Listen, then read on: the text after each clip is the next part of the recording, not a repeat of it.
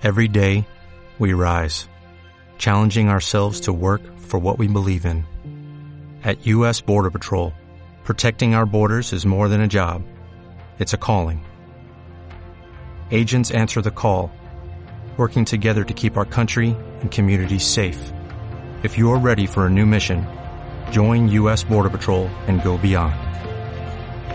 Learn more at cbp.gov/careers.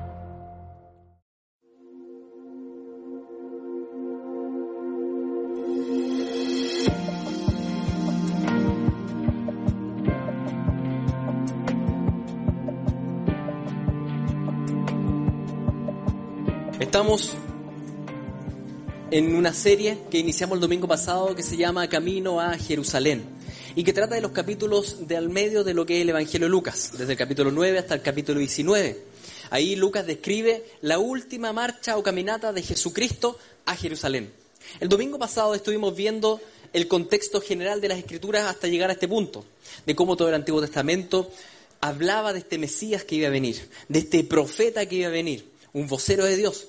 Y en Jesucristo vimos el cumplimiento de cómo Jesucristo es hijo de David y el cumplimiento mesiánico en él, pero también el cumplimiento como el profeta, el vocero de Dios que iba a venir. Así que cuando em- emprendemos esta última marcha, ya Lucas puso todo el antecedente de que el que está emprendiendo esta caminata a Jerusalén es el rey, es el profeta, es el Mesías.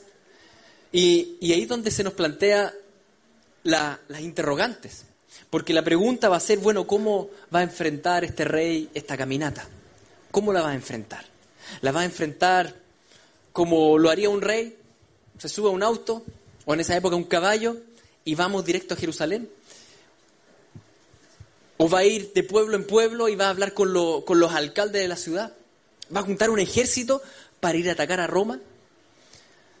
Que en realidad eso era lo que esperaban los judíos. Los judíos esperaban a este rey que iba a llegar en, en- en poder para conquistar Jerusalén y recuperarlo para los judíos. Pero no es eso lo que vemos.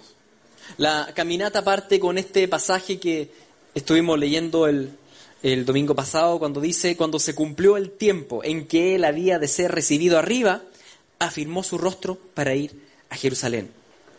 Se cumplió el tiempo. Y nos dice, se cumplió el tiempo de su muerte. Más bien Lucas habla al tiro del resultado. Se cumplió el tiempo donde Jesucristo iba a ser recibido arriba. Porque Jesús en este momento se va a encaminar a la cruz. Va a ir a su muerte, pero también a la resurrección, a la glorificación. Así que él afirma su rostro. Afirmar el rostro porque esta marcha iba a ser difícil. Y más aún, lo que iba a pasar en Jerusalén iba a ser muy difícil, de mucha angustia. Pero él afirma su rostro porque él vino para hacer la voluntad del Padre y glorificar al Padre. Así que hasta ahí llegamos y ahora emprendemos la caminata. ¿Cómo va a ser la caminata? Para, para entender bien esta historia, mm, me gustaría situarlo brevemente en lo que es el contexto geográfico de esta caminata. Tenemos ahí planeta Tierra y tenemos varios continentes que se unen en un punto. Arriba ustedes ven Euro- Europa, abajo África, al lado está Asia. Y si ustedes se dan cuenta, el Medio Oriente es un punto neurálgico que une estos continentes. Desde ahí el Evangelio podría llegar rápidamente a estos continentes. Y bueno, después también al continente americano y lo que Australia también. Pero es un punto central donde Dios decidió llevar a cabo esta centralidad de la historia, porque de aquí el Evangelio se podría expandir. Y lo que tenemos acá es el mar Mediterráneo, el mar que en realidad era re- se- representaba el centro de lo que era el Imperio Romano, porque arriba ustedes tienen la, la bota de Italia, al frente Grecia, Turquía, acá el Medio Oriente y después esto acá el norte de África. Este mar Mediterráneo era un mar central para aquellos que querían tener el poder de- del imperio que sea. Los romanos estuvieron luchando mucho tiempo contra una ciudad que estaba ahí al norte de África y a esta altura, cuando ya Jesucristo nace, ellos ya habían vencido y eran el imperio in- indiscutido de la época. También eso fue un momento crucial, el tiempo del nacimiento de Jesucristo, porque todo ese mundo conocido estaba unido bajo un solo imperio, un imperio de hierro, un imperio implacable. Ahora, acercándonos un poco más ahí al, al Medio Oriente, a lo que es Israel, aquí ya tienen un mapita más, más de cerca, y si ustedes se dan cuenta, Israel es súper chiquitito en territorio. Tenemos que desde el norte de Israel, donde está el lago de, de, Genesaret, el lago de Galilea, hasta el sur de, de Israel, donde está el mar, mar Muerto, de Galilea hasta Jerusalén, tenemos 110 kilómetros aproximadamente, que es como de aquí a Santiago, más menos. Todo eso acontece entonces en, esta localidad. Y, y, qué es lo que pasaba? Que aquí en el norte entonces estaba, era la provincia más, más campestre, más pobre. Ahí estaban los, los, pescadores, campesinos. Jesucristo creció en una aldea llamada Nazaret, que está ahí en el punto rojo arriba. Y y ahí es donde Jesucristo parte su marcha. Gran parte de los evangelios nosotros vamos a leer muchas historias respecto a ese lago que ven ahí arriba, que es el lago de Galilea, que ellos llamaban mar, pero son 10 kilómetros por 20 kilómetros. Es un lago. Y ahí ustedes tienen el río Jordán que va desde el lago de Galilea hasta abajo, hasta el mar muerto. Entonces Jesucristo emprende esta marcha y los evangelios siempre van a hablar de que Él está subiendo a Jerusalén. Para nosotros ir del norte al sur es bajar. Cuando nosotros vamos al sur bajamos, pero para ello era subir. ¿Por qué? Porque el mar de Galilea está a 200 metros abajo del nivel del mar. El mar de Galilea está abajo del nivel del mar, unos 200 metros. Y Jerusalén está a 700, 800 metros sobre el nivel del mar. Así que en realidad era una caminata en ascenso. Ellos subían a Jerusalén. Y este rey parte la caminata subiendo a Jerusalén, y no solo a Jerusalén, al Monte Calvario en realidad. Para allá va a ir y va a caminar. ¿Cómo lo va a hacer?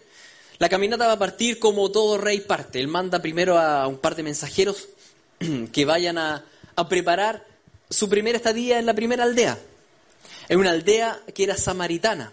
No les voy a hablar mucho de los samaritanos porque yo creo que otro domingo les voy a mencionar el tema de los samaritanos. Por ahora basta saber que para ir de línea recta de Galilea hasta Jerusalén había que pasar por territorio samaritano, que tenía una serie de aldeas por acá. Y Parte entonces esta caminata y manda a estos discípulos que hagan los preparativos, tal vez arrendar alguna cabañita, algo. Y dice así, envió mensajeros delante de él, los cuales fueron y entraron en una aldea de los samaritanos para hacerle preparativos, mas no le recibieron porque su aspecto era como de ir a Jerusalén. Partimos el viaje y partimos mal. Partimos mal el viaje. Los samaritanos eran enemigos de los judíos, se llevaban mal los judíos trataban mal a los samaritanos, los samaritanos trataban mal a los judíos. Entonces, si tenían acá a alguien que iba a Jerusalén, ah, no, aquí lo vamos a apoyar. No lo apoyaron. Ahora, ¿cómo reaccionaría el rey de reyes frente a esto? Porque tienen que pensar que estamos frente al rey de reyes, ese, ese territorio es de él, y él es el creador. Y hay un pueblucho que dice, no, no, no te vamos a recibir. ¿Se enojará? ¿No se enojará? Jesucristo tenía discípulos cercanos, los doce, y esos discípulos, eh, habían dos hermanos ahí, Juanito y Jacobo. Juanito, en esa época, mientras era discípulo de Cristo, de haber tenido más o menos 13 años, era como preadolescente. ¿Por qué sabemos eso? Porque para el año 90 él escribió un libro muy importante, Apocalipsis, lo escribió por ahí por el 95, es decir, a finales de siglo. Significa que a comienzo de siglo era re chico, re joven. Estamos por ahí en la década del 20. Juanito debe haber tenido unos 13, 14 años y su hermano Jacobo, que era un poco mayor. Estos adolescentes eran enojones, eran muy picotas, como buenos adolescentes. De hecho, Jesucristo los llamaba a ellos hijos del trueno.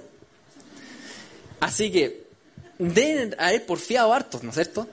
Ahora, estos dos, cuando supieron esto, como buenos consejeros, le dijeron, viendo esto sus discípulos, Jacobo y Juan dijeron, Señor, ¿quieres que mandemos que descienda fuego del cielo como hizo Elías y los consuma?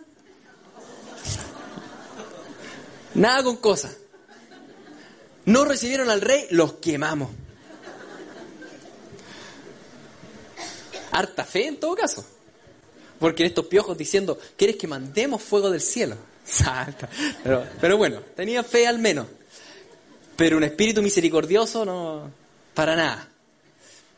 Jesucristo Entonces volviéndose él, la reprendió, diciendo, vosotros no sabéis de qué espíritu sois, porque el Hijo del Hombre no ha venido para perder las almas de los hombres, sino para salvarlas. Y se fueron a otra aldea. Y aquí nos va a marcar un poco el rumbo de este viaje. Yo no vengo a matar a personas, no vengo a perder almas, está diciendo el rey. Yo vine y emprendo este viaje para salvarlas. Aquí va a haber muerte, sí, pero va a morir uno. Y no son las personas. El que va a morir en este viaje es el rey. No vine a matar. Tremenda la misericordia del Señor. Tardo para la ira. Grande misericordia. Aunque la ira tiene que venir. La ira iba a recaer, de hecho, pero sobre Él. Sobre Jesucristo. Ahora bien, se desanimaría Jesús en esta caminata hasta recién partiendo. ¿Qué no hubiese pasado a nosotros si nos pasa esto? Sabemos que tenemos que emprender una caminata difícil, vamos a llegar a Jerusalén, ahí nos van a torturar, así que bueno, ya afirmemos el rostro, vamos y vamos a la primera aldea y no te dejan entrar. Tal vez hubiésemos dicho, bueno, el Señor cerró las puertas, chiquillos, volvamos a la casa, próximo año lo intentamos otra vez. Porque nosotros nos da con esto de que el Señor abre las puertas y cierra las puertas. Es como que si todo funciona es del Señor. ¿Y si no? ¿Y si no funciona, no es del Señor? ¿Y si sí? Acá tenemos una clara descripción de, que esto de que se abre puerta o no, no tiene que ser nuestra gran guía. Nuestra guía es la palabra del Señor. Porque si no, puede ser que el Señor haya abierto o no haya abierto. ¿Cómo, ¿Cómo sabemos? Aquí Jesucristo tenía un mandato, él tenía que ir a Jerusalén. La puerta llegó y estaba como cerrada. Bueno, rodeó, fue a otra aldea. Así que la sugerencia es a que se deje dirigir siempre por la palabra Señor más que por puertas abiertas o no abiertas. Es difícil saber eso. En este caso, ¿se desanimó o no se desanimó? A veces nosotros somos tan tendientes al desánimo, porque el Señor toca nuestro corazón, nos llena, nos animamos y bien, y vamos firme el Señor, y cuando de repente surge una enfermedad, ah, no, y, si el Señor no es verdadero y no es real, y si el Señor no era bueno, y surge alguna cesantía y empezamos a dudar, y surge alguna adversidad y decimos, y empieza a operar las tentaciones de incredulidad.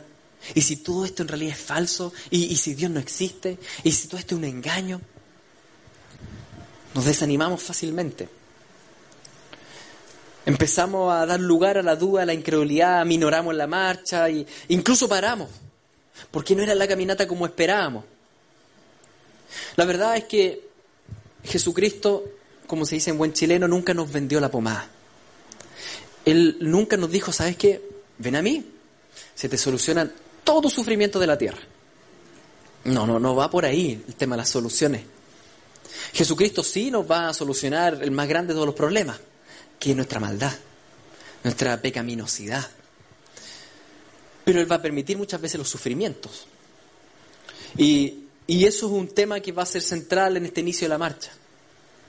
Resulta que había un caballero que estaba parado al lado del camino aparentemente y, ve que viene Jesús con sus discípulos y tal vez iba ya, se iba juntando una pequeña multitud y él dijo, ¡ay, buena, yo voy! Me tinca. Me tinca seguir a Jesús porque, bueno, Jesús hace hartos milagros. Y y le dice, yendo ellos, uno le dijo en el camino, Señor, te seguiré a donde quiera que vayas. Y le dijo Jesús, las zorras tienen guaridas, las aves de los cielos nidos, mas el Hijo del Hombre no tiene dónde recostar la cabeza. Jesús, te voy a seguir. Compadre, piénsalo bien, porque ni siquiera tengo dónde dormir hoy día. Porque al menos los samaritanos me rechazaron. Y los judíos también me rechazan. Seguir a Cristo entonces enfrentar rechazo de parte del mundo. Samaritanos o judíos o los que sean. Porque el mundo aborrece la luz y Jesucristo es la luz. ¿Seguro me quiere seguir? Seguir a Jesús va a requerir determinación como la que tuvo Jesucristo, afirmar el rostro. Cuando uno afirma el rostro es porque muchas veces quiere mirar para otro lado y uno se lo afirma. Y se continúa, aunque quieras mirar a otro lado. ¿Qué, tipo de cristianismo estamos viviendo? Porque el verdadero cristianismo no tiene que ver con las comodidades. Muchas veces llegamos al Señor diciendo, Señor, eh, vengo a ti porque necesito esto, esto, esto y lo otro, como si fuera un viejo pascuero. Y no.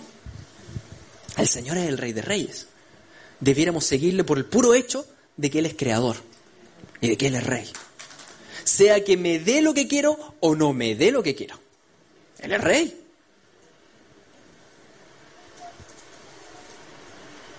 Y nos desalentamos un poco porque decimos, bueno, entonces, si es así, ¿por qué cometería la locura de seguir a Cristo? Si tal vez seguir a Cristo va a implicar que incluso quede en la calle. Juan 12, en Juan 12 Jesucristo habla con sus discípulos respecto a esta muerte que iba a venir. Y él dice lo siguiente, queridos, ha llegado la hora para que el Hijo del Hombre sea glorificado.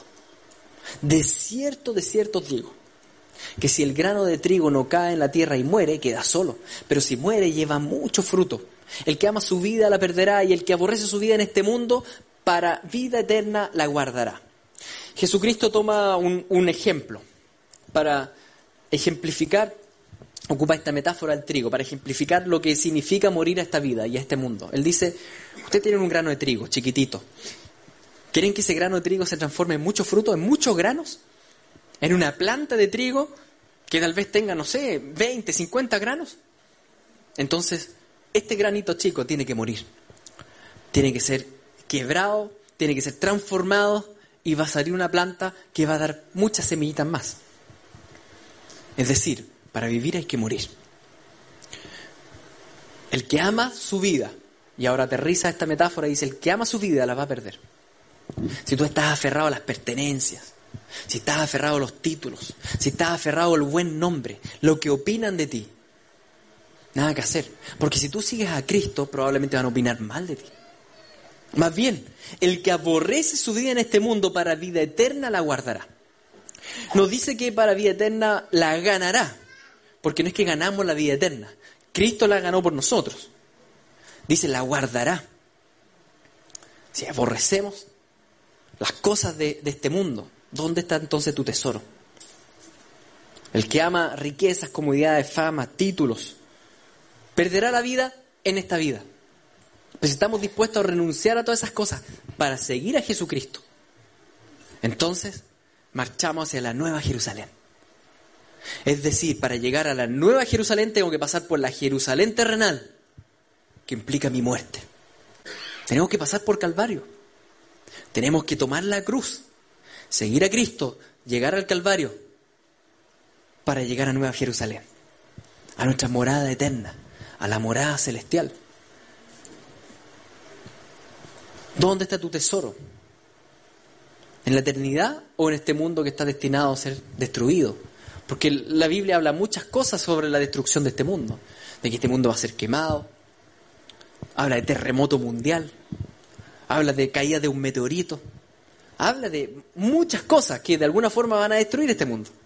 Entonces, ¿para qué voy a invertir acá? ¿Para qué voy a invertir en este mundo pasajero? Más bien, voy a caminar en pos de Jesucristo. El que ama su vida en este mundo la perderá eternamente. El que aborrece su vida en este mundo la guardará, guardará su vida para la eternidad. Y ahora es Jesucristo el que va a llamar a otro que aparentemente está parado al lado del camino y ve cómo viene esta, esta procesión. Y dijo a otro, sígueme. Y él le dijo, Señor, déjame que primero vaya y entierre a mi padre. Y Jesús le dijo, deja que los muertos entierren a sus muertos y tú ve y anuncia el reino de Dios. ¿Era mal evangelista Jesucristo? ¿O no? Esto es como un anti-evangelismo. Viene alguien y dice, te quiero seguir. Ah, no, y acá tampoco no, es que le dice que no, le dice, sí Señor, pero, pero dame un tiempo. Y, la verdad es que lo que dice es algo sensato. Dice, déjame que primero vaya y entierra a mi padre. Algunos dicen ahí que tal vez el papá estaba vivo y, y todavía tenía que esperar a que muriera el padre para seguir a Cristo. ¿Puede ser? O puede ser que realmente el papá estaba fallecido y el funeral era mañana. No sabemos. Pero sí hay algo que, que Jesucristo acá nos está diciendo. Nos está diciendo, seguirme a mí es urgente. Es perentorio. Hay algo que es más importante que las cosas terrenales de este mundo, que es anunciar el reino de los cielos. Señor, no, sí, sí, sí, señor, yo te voy a servir, pero voy a terminar la carrera primero. Voy a dejar de estudiar y, cuando termine de estudiar, claro que después del estudio viene un, máster y después del máster viene un doctorado, y después del doctorado viene un postdoctorado, y después un título en, no sé, en, en super angelicales, cosas raras. Siempre hay más títulos. O, o, también he escuchado esto, Señor, sí, sí, te voy a servir, pero cuando esté jubilado, porque por ahora tengo que trabajar esto. Y cuando estoy jubilado es que, Señor, hay viajes tan baratos para tercera edad. La cosa es que siempre, siempre tendemos a decir cuando el Señor me manda a hacer algo, ya Señor, mañana. El Señor me habla tal vez en alguna predicación, en algún grupo discipulado, y digo, sí, sí, esto voy a tener que orarlo. Lo dejo anotadito al cajón. Hay algo urgente en el llamado de Cristo, que te dice, hoy día sígueme. Esto no es para mañana, es hoy día. Es hoy día. Sígueme hoy día. ¿Qué te está hablando el Señor que tienes que hacer hoy día? No es para mañana. Es urgente. ¿Quién sabe de todos los que estamos acá si mañana vamos a estar vivos? ¿O si las circunstancias van a cambiar? ¿Quién sabe? ¿Quién conoce el mañana? Entonces, ¿cómo le voy a decir al rey mañana? Ok, déjame hacer esto, esto primero que y, eh, después voy, te sigo. No, así no funciona. El rey llama, nosotros lo seguimos. Deja que los muertos entierren a sus muertos. Las cosas de este mundo están destinadas a morir, a desaparecer. Más bien, tú sígueme. Hoy día debemos decirle, Jesucristo te voy a seguir. Volviendo a Juan 12.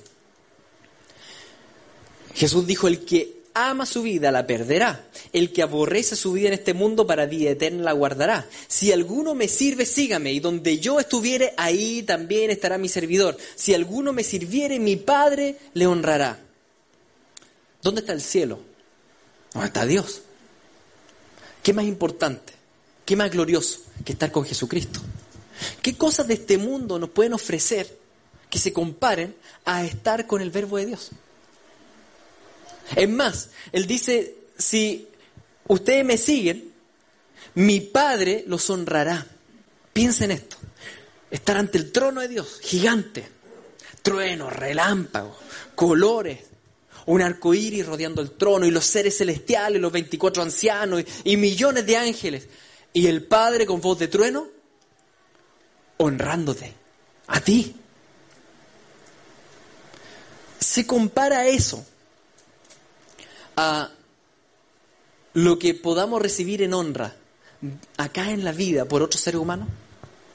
No, es que me interesa harto lo que diga mi jefe de mí. No, es que lo que pasa es que mi familia está opinando, es que mis amigos están opinando esto de mí, que estoy muy fanático.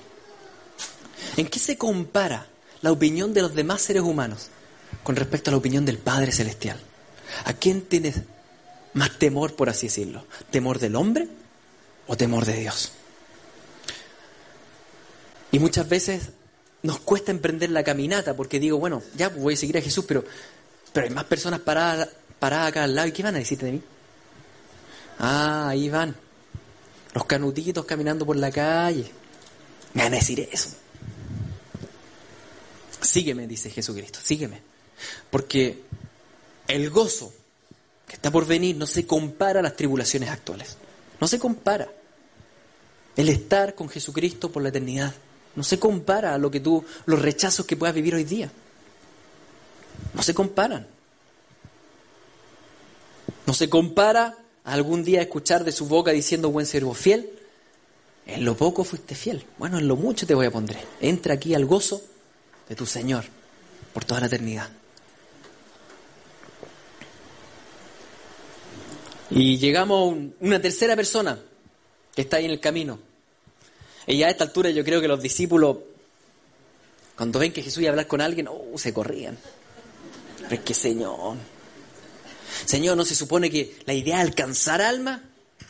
Tú la estás perdiendo, pues Señor. Usted te quería seguir, pero mañana. Era, era, era un buen prospecto. Y ahora una tercera persona, chuta, ¿qué va a decir el Señor? Baja en ridículo otra vez. ¿O no? ¿O tenía razón el rey? Porque tenemos al rey caminando acá. Entonces también dijo otro, te seguiré, Señor, pero déjame que me despida primero de los que están en mi casa. Igual está bien. No, lo dejó para mañana, para otra semana. O tal vez la despedida era larga. No sabemos. Tal vez era una fiestoca, una semana. O no. Tal vez realmente la casa quedaba 30 minutos y iba a entrar y decir, chao, me voy, y se iba a ir. Pero Jesús le dijo, ninguno que poniendo su mano en el arado mira hacia atrás es apto para el reino de Dios. Está mirando a Jesús y dice, Jesús te voy a seguir, pero me voy a despedir de la familia. No dice Jesús, así no funciona. Chuta. Otra alma perdida.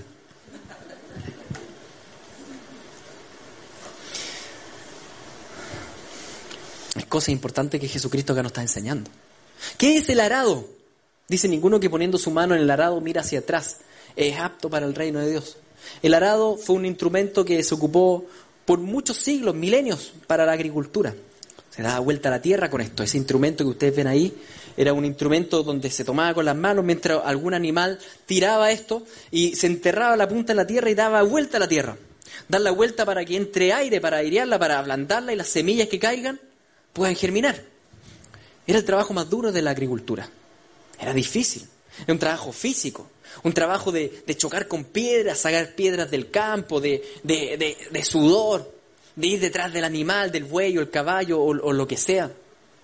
Y Jesucristo ocupa esa metáfora para hablar de cómo es seguirlo a Él. Dice, seguirme a mí va a ser duro, sudor, difícil. Pero una vez que pusiste las manos en el arado y miras atrás, no eres apto para el reino.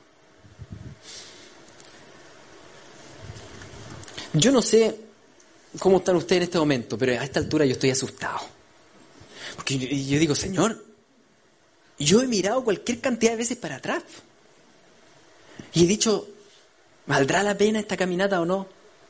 Y de repente envidio las cosas del mundo. Entonces no soy apto para el reino de los cielos. No, pues no, no somos aptos. Es en este punto donde debemos recordar dos conceptos muy importantes. La gracia y la verdad. Porque es cuando estos conceptos disminuyen en nosotros, es donde empezamos a mirar atrás. ¿Cuáles, en otras palabras, cuáles son las causantes o las causales por las cuales muchas veces emprendiendo el camino empiezo a mirar atrás? es por la falta de comprensión de la verdad y por la falta de comprensión de la gracia. Me explico. Respecto a la verdad, hay una gran verdad y esa verdad es Jesucristo. La verdad es que Jesucristo es el Rey. La verdad es que Él es el Señor y Él manda. Cuando el concepto de Cristo me empieza a decaer, empieza a subir el valor del mundo. Cuando el valor de Cristo empieza a bajar en mí, empiezo a mirar atrás. Cuando el Evangelio ya me parece algo común, la Biblia la conozco, Jesucristo, ah, sí, me ama. Y empieza a bajar el concepto de quién es el Señor y de la salvación a la cual he sido llamado, empieza a subir el, valor de las cosas del mundo. Entonces esto se, se pone difícil, empiezo a caminar, empiezo a seguir a Cristo y empiezo a decir, bueno, ¿valdrá la pena todo lo que estoy perdiendo en este mundo? ¿Valdrá la pena o no valdrá la pena? Muchas veces miramos atrás porque el valor de quién es Dios, el valor de las buenas nuevas, ha ido bajando a nosotros. O es bajito. Porque si supiéramos quién es el que me está llamando, les aseguro que todo cambia. No miro atrás. Pongamos un ejemplo terrenal. Ponga, recuerde o, o piense en una persona que usted admira mucho en el mundo, pero que es inalcanzable. Algún no sé, algún deportista así de élite, o algún cantante, o algún actor o actriz de cine, alguien que usted admira. Y que un día, de la nada, toca la puerta y está ahí. Y dice, ven conmigo, acompáñame en esta gira. Le aseguro que aunque tuviera la agenda llena, cierra la agenda, ¿cómo no me voy a ir? Porque esa persona tiene un valor muy importante para mí. Y como tengo un valor alto, alto asignado a esa persona, estoy dispuesto a renunciar a lo que estaba haciendo. Si no estoy dispuesto a renunciar a lo que estaba haciendo es porque el valor asignado a esa persona está bajo. ¿Me entiende? Empezamos a mirar atrás cuando no entiendo quién es Cristo. Cuando Él me invita a cenar con Él. Y yo digo, bonito, ¿ah? Pero déjame primero ir a la casa a arreglar los asuntos pendientes. ¿Entienden? Y ahí donde Jesús dice, ah, no, así no es la cosa. Porque la caminata sigue. La marcha de Jesucristo sigue avanzando. Tal vez hemos estado mirando atrás y el valor del mundo ha ido aumentando en nosotros porque el valor de Jesucristo ha ido bajando en nosotros. Es ahí donde tenemos que detenernos y decirle, Señor, ilumina mi entendimiento respecto a la herencia gloriosa e incomparable a la cual he sido llamado. Ilumina mi entendimiento respecto a quién es Jesucristo y su obra gloriosa en la cruz. Porque cuando lo entienda plenamente, voy a estar, pero plenamente dichoso de estar caminando con el arado, pero sabiendo el valor a quien estoy siguiendo. Entonces, tal vez has estado mirando atrás, pero porque el concepto de la verdad está muy bajo en ti. Está muy bajo. Ahora, también hay un segundo motivo por el cual miramos atrás, y es por la falta de comprensión de la gracia. La gracia del Señor. Porque a veces empezamos a mirar atrás porque nos asustamos. Frente a prédicas como esta, donde uno dice, ya, voy a seguir, pero en la práctica sabemos que el poncho nos queda grande, que la vara está muy alta y que yo no voy a poder. No voy a poder. Señor, yo, yo me conozco, conozco mis pecados. No estoy dispuesto a renunciar. No, me enfrento constantemente con, mi carnalidad, con mi humanidad, con mis pecados, Señor. Eh, no soy apto para el reino de los cielos. Mírame, Señor, yo, tú me dices que sea valiente y la verdad es que soy cobarde. Me estás pidiendo cosas que yo no logro. Es en ese punto donde debemos recordar el Evangelio, porque en eso consiste el Evangelio. En que Dios me llama y me pone los máximos estándares de santidad, porque Dios no rebaja su santidad. Dios es santo y no te va a pedir menos que santidad. Es en ese punto donde nosotros nos damos cuenta que no podemos, que, que no tengo cómo seguirlo, no tengo cómo cumplir esos estándares. Así que nos postramos ante Jesucristo y le decimos, Señor, sálvanos de nosotros mismos. Llévame tú. Las buenas nuevas consisten en que Dios hace todo eso que nosotros no podemos hacer en que Dios nos transforma y nos guía y nos lleva a buen puerto. Eso es lo que vamos a ver en esta marcha, donde tenemos a un ciego que no puede seguir a Jesús porque no ve. Jesús lo sana y el ciego lo sigue. Y a un paralítico que no puede seguir a Jesús porque está paralítico. Jesús lo sana y sale corriendo como becerro. En eso consiste el mensaje del Evangelio. En que somos ciegos, paralíticos, mancos, cojos. Y el Señor nos sana y nos capacita para emprender la caminata con Él. Es su gracia la que tenemos que entender. El Señor me pide ser justo y no doy la talla. Así que Él me justifica por medio de la fe en Jesucristo. El Señor me pide que crea en Él. Yo tiendo la incredulidad. El Señor me concede el don de la fe. Y el Señor me pide santidad. Sé santo como yo soy santo. Pero Señor, ¿qué tipo de petición es esa? El Señor envía su espíritu que me santifica y me aparta el pecado. Por tanto, el Señor lo que me pide me lo da. Y lo que me da es lo que me pide. Y entiendo todo el rato que esto me queda grande y que yo no puedo humanamente, pero que Él me capacitará. Por tanto, Jesucristo, yo te voy a seguir, pero no porque yo crea que realmente me va a dar el tranco para llegar a Jerusalén contigo, sino que porque creo que tú me vas a hacer perseverar hasta el fin, y porque tú me vas a sostener, y porque tú harás el milagro. Así que bueno, démosle nomás, démosle. Eso es entender la gracia del Señor. Humillarnos ante Él y decirle, Señor, tú me estás pidiendo que deje familia que deje comodidades, que deje pertenencias, que deje todas las cosas que amo en este mundo para seguirte a ti. Eso me resulta imposible. Pero bueno, te voy a seguir creyendo en que me vas a transformar y me vas a capacitar para dejar familia, comodidades, riquezas, dejarlo todo y seguirte a ti. Tú me vas a capacitar. Y así como tenemos que en los primeros tres siglos los cristianos eran apresados y eran llevados al Coliseo romano para ser comidos por leones. Y mientras iban entrando y entrando al Coliseo, iban cantando canciones, himnos. Iban alabando al Señor. Y uno dice, ¡ay, que eran pulentos estos cristianos! No, no, no, ellos eran igual que nosotros. El Espíritu los capacitó para enfrentar esa muerte. No tiene que ver eso con nuestra condición humana. Tiene que ver con el poder del Señor. Entonces decirle, Señor, ya, vamos a Jerusalén, tú me capacitarás para subir al Calvario.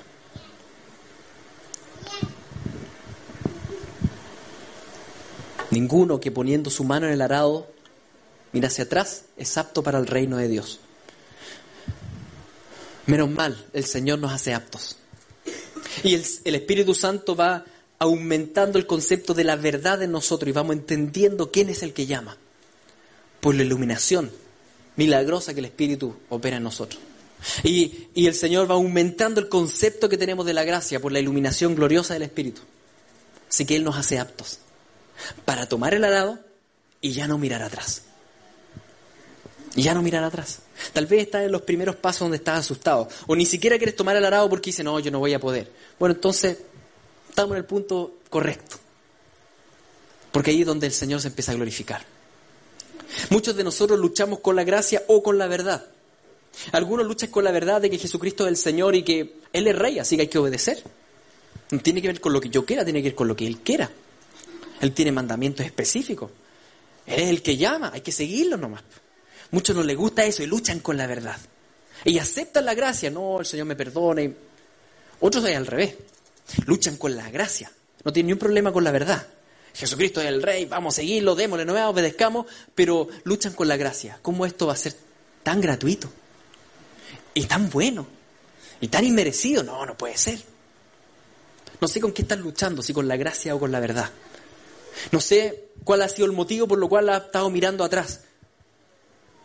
Pero es tiempo de volver la mirada al arado y decirle, Señor, ayúdame a entender profundamente tu verdad y tu gracia quién es el que llama y cómo tú me vas a sostener. Y voy a seguir.